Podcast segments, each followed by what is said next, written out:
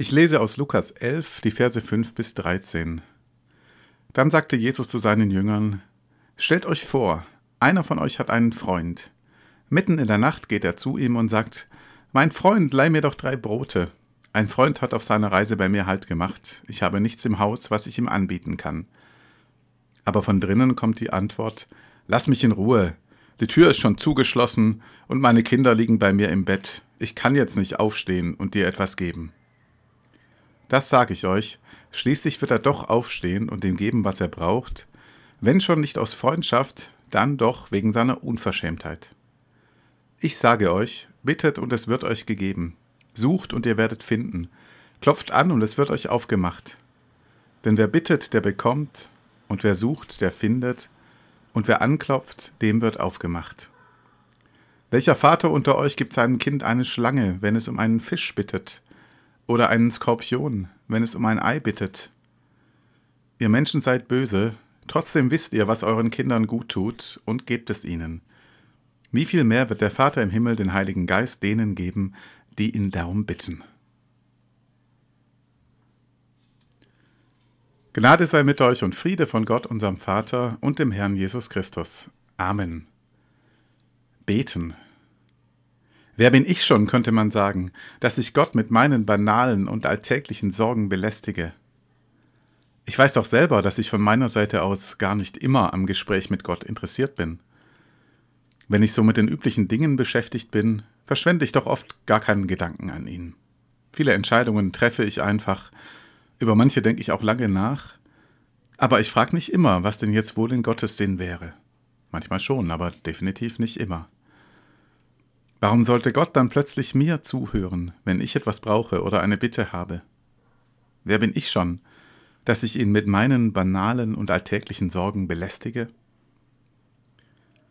Und ich weiß doch selber, dass viele von den Dingen, die mich beschäftigen, die mich umtreiben, über die ich mich aufregen kann, letztlich doch eher alltäglich sind. Das sind Themen, die sind in meinem Kopf groß, in meinem Herzen, vielleicht in meinen schlaflosen Nächten, aber andere haben ganz andere Sorgen und würden vielleicht liebend gern mit mir tauschen. Wer bin ich schon, dass ich mich vordrängle? Wenn man an die Not in der Welt denkt, an den Krieg in der Ukraine, an den Hunger, der wieder zunimmt, an die Zerstörung der Umwelt, die wir munter weiter vorantreiben, oder wenn man an das Leid denkt, das manche von uns persönlich tragen müssen, die vielleicht Missbrauch erlebt haben, oder die mit schweren Krankheiten leben müssen, an Leib oder Seele, Wer bin ich da schon mit meinen kleinen Sorgen, ob die Kraft reicht, ob ich mit dem Geld hinkomme, was weiß ich, und mit meinen kleinen Konflikten, wo mich jemand schief angeguckt hat und dann geht mir das stundenlang nach. Wer bin ich schon, dass ich Gott mit meinen Themen belästige? Muss ja nicht sagen, jetzt kommst du wieder an, aber wenn ich mal was von dir will, dann bist du anderweitig beschäftigt. Und siehst du nicht, dass es ein paar Probleme auf der Welt gibt, die größer sind als dein persönlicher Schmerz? Und dann erzählt Jesus von Gott wie von einem genervten Freund. Da klopft mitten in der Nacht einer an der Tür, weil er seinerseits unverhofft Besuch gekriegt hat und den bewirten will und nichts im Haus hat. Der weckt die ganze Familie auf. Da hat ja nicht jeder sein eigenes Zimmer, wo er die Tür zumachen kann und gut ist. Jeder kriegt mit, was da passiert. Man muss über Kinderbeine steigen, um an die Brotvorräte zu kommen, vielleicht Licht machen. Und dann sind alle wach und dann fangen die an zu quengeln. Natürlich ist man da genervt. Warum hast du nicht selber ein Brot im Haus? Warum soll ich jetzt dafür herhalten, dass du den guten Gastgeber spielen kannst? Weißt du eigentlich, wie spät es ist? Und trotzdem steht dieser Freund auf. Jesus sagt, wenn schon nicht aus Freundschaft, dann wegen der Unverschämtheit und der Dreistigkeit dieses Menschen. Natürlich ärgert er sich, aber es ist sein Freund und er gibt ihm, was er braucht. Wenn der nicht geklopft hätte, würde er vielleicht hinterher sagen, warum bist du nicht gekommen? Warum hast du nicht gefragt? Wir stellen uns Gott vielleicht nicht unbedingt wie einen Menschen vor, der fluchend über die Füße seiner Kinder stolpert und sagt, was will der Depp jetzt schon wieder? Aber wenn wir anfangen zu denken, wer bin ich schon, dass ich Gott mit meinen kleinlichen Sorgen belästige, dann können wir uns an diese Geschichte erinnern. Mach's, geh hin, klopf an die Tür, sag ihm, was dir fehlt. Vielleicht ist es manchmal wirklich so, dass mein größtes Problem gar nicht das Problem ist, das mir nicht aus dem Kopf geht, sondern manchmal vielleicht doch eher, dass ich zu sehr mit mir selber beschäftigt bin und gar nicht sehe, dass andere ganz andere Dinge brauchen. Aber das ist ja auch etwas, was ich beim Beten lernen kann, dass ich hineingenommen werde in die weite Perspektive Gottes, wo ich nicht der Nabel der Welt bin und wo es gar nicht immer nur um mich geht. Gott sei Dank nicht. Denn auch das weiß ich ja selber, dass es mir gar nicht gut tut, wenn ich immer nur bei mir bin. Bei meinen menschlichen Freunden hilft es mir ehrlich gesagt manchmal, wenn jemand auch mal genervt reagiert und sagt, jetzt mach mal einen Punkt. Vielleicht ist das gar kein so schlechtes Bild von Gott. Bestimmt gehen wir ihm manchmal auch auf den Keks, aber auch ein genervter Freund bleibt ein Freund. Und er steht auf, auch mitten in der Nacht, und er gibt uns, was wir brauchen. Bittet, und es wird euch gegeben. Sucht, und ihr werdet finden, sagt Jesus. Klopft an, und es wird euch aufgemacht. Aber stimmt es denn? Ich gehe davon aus, dass viele von uns, die wir hier sitzen, Geschichten erzählen können, wo Gebete nicht erhört wurden. Zumindest nicht so, wie wir das erwartet haben. Klar, manchmal ist man im Nachhinein sogar, dankbar, sogar dankbar dafür, dass die Beziehung, die man sich als Teenager gewünscht hätte, nicht zustande gekommen ist, dass man den Job, den man unbedingt haben wollte, nicht gekriegt hat, wenn man vielleicht hinterher merkt, dass man sich das alles ganz falsch vorgestellt hatte. Es kann ein Geschenk Gottes sein, dass er manche Gebete nicht erhört. Aber es gibt auch die anderen Fälle, wo Menschen darum beten, dass ein Unrecht, ein Leid, eine Katastrophe aufhört und wo man nur sagen kann, das muss doch in Gottes Sinn sein. Wie viele Menschen haben gebetet auf den Straßen von Butscha? Wie viele Menschen beten in diesem Moment auf den Schlachtfeldern in der Ukraine und in den Luftschutzkellern der Städte? Und das Elend geht weiter. Nicht für immer, aber jetzt. Stimmt es denn? Bittet, so wird euch gegeben. Stimmt es denn? Klopft an und es wird eine Tür für euch aufgemacht. Man könnte es sich ein bisschen einfach machen und sagen, im Text geht es ja letztlich um religiöse Dinge. Da geht es um den Glauben, da geht es um die Tür zu Gott, die auch in den schlimmsten und schwierigsten Situationen offen steht und offen bleibt.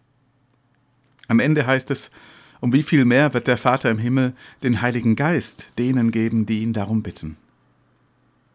Da hat sich die äußere Situation vielleicht gar nicht so sehr verändert, aber die innere Haltung. Da ist ein Mensch neu in Beziehung zu Gott gekommen, und das ist doch das Wichtigste.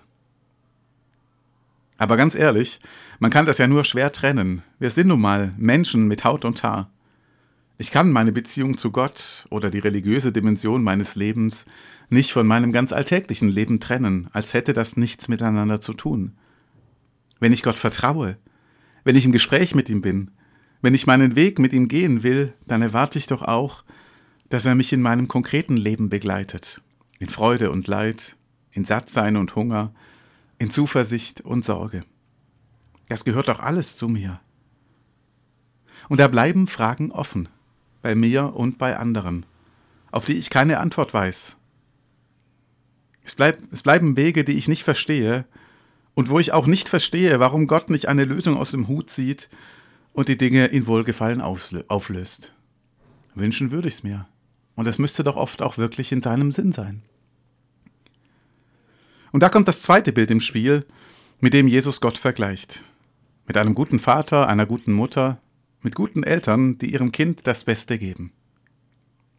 Ein Bild, das uns vielleicht erstmal näher liegt als das vom genervten Freund, das aber eigentlich viel schwieriger ist.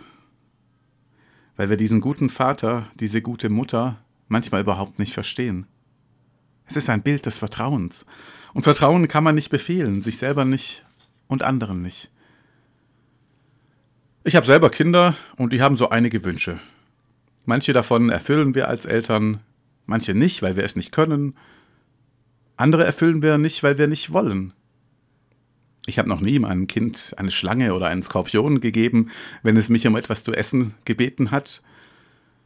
Aber ich sage schon manchmal, wenn jemand nach Süßigkeiten fragt, jetzt ist erstmal was Richtiges, vorher gibt's nichts. Und dann bilde ich mir ein, dass ich es einfach besser weiß als mein Kind. Das sieht, sehen meine Kinder dann oft anders und ich fürchte, manchmal haben sie auch recht. Aber in Gottes Fall ist es ja auf jeden Fall so, dass er besser weiß als wir, was gut ist. Aber es bleibt die Herausforderung, dass da etwas geschieht, was man sich als Kind anders gewünscht hätte. Und es bleibt die Frage, ob man das Vertrauen hat und behält, dass man da in guten Händen ist. Und wenn die Enttäuschung groß ist, dann muss man miteinander sprechen. Dann muss ich mir als Vater die Enttäuschung anhören. Und ich darf die als Kind auch Gott gegenüber aussprechen. Ich muss die Enttäuschung aussprechen, weil nur so bleibt man wirklich in Kontakt miteinander. Nur so bleibt das Vertrauen lebendig. Und darum ist das Beten so wichtig. Es ist kein Dienstgespräch mit dem lieben Gott, wo ich ihm sage, welche Punkte er bitte noch abarbeiten soll. Es ist aber auch kein ehrfürchtiges Schweigen, wo ich mich mit meinen persönlichen Kleinigkeiten lieber zurückhalte. Beten ist ein lebendiges Gespräch mit einem echten und guten Freund, der uns nicht immer recht gibt, der vielleicht auch genervt von uns sein kann und der doch für uns da ist. Ja, klar, es ist anstrengend, wenn man nicht direkt eine Antwort kriegt, aber ich denke, viele von uns haben das schon erlebt, dass wir beten und vielleicht auch länger, über längeren Zeitraum für eine bestimmte Sache beten und dass sich dann im Laufe der Zeit unsere Gedanken verändern, wir neue Ideen kriegen oder dass Menschen oder Situationen uns auf neue Gedanken bringen. Das gibt's. Beten ist Reden mit jemandem, dem man vertrauen kann, wie einer guten Mutter und einem guten Vater. Und Vertrauen wächst, wenn man miteinander redet. Und darum, Rogate, betet, Ausrufezeichen. Und der Friede Gottes, der höher ist als alle Vernunft, bewahre unsere Herzen und Sinne in Christus Jesus. Amen.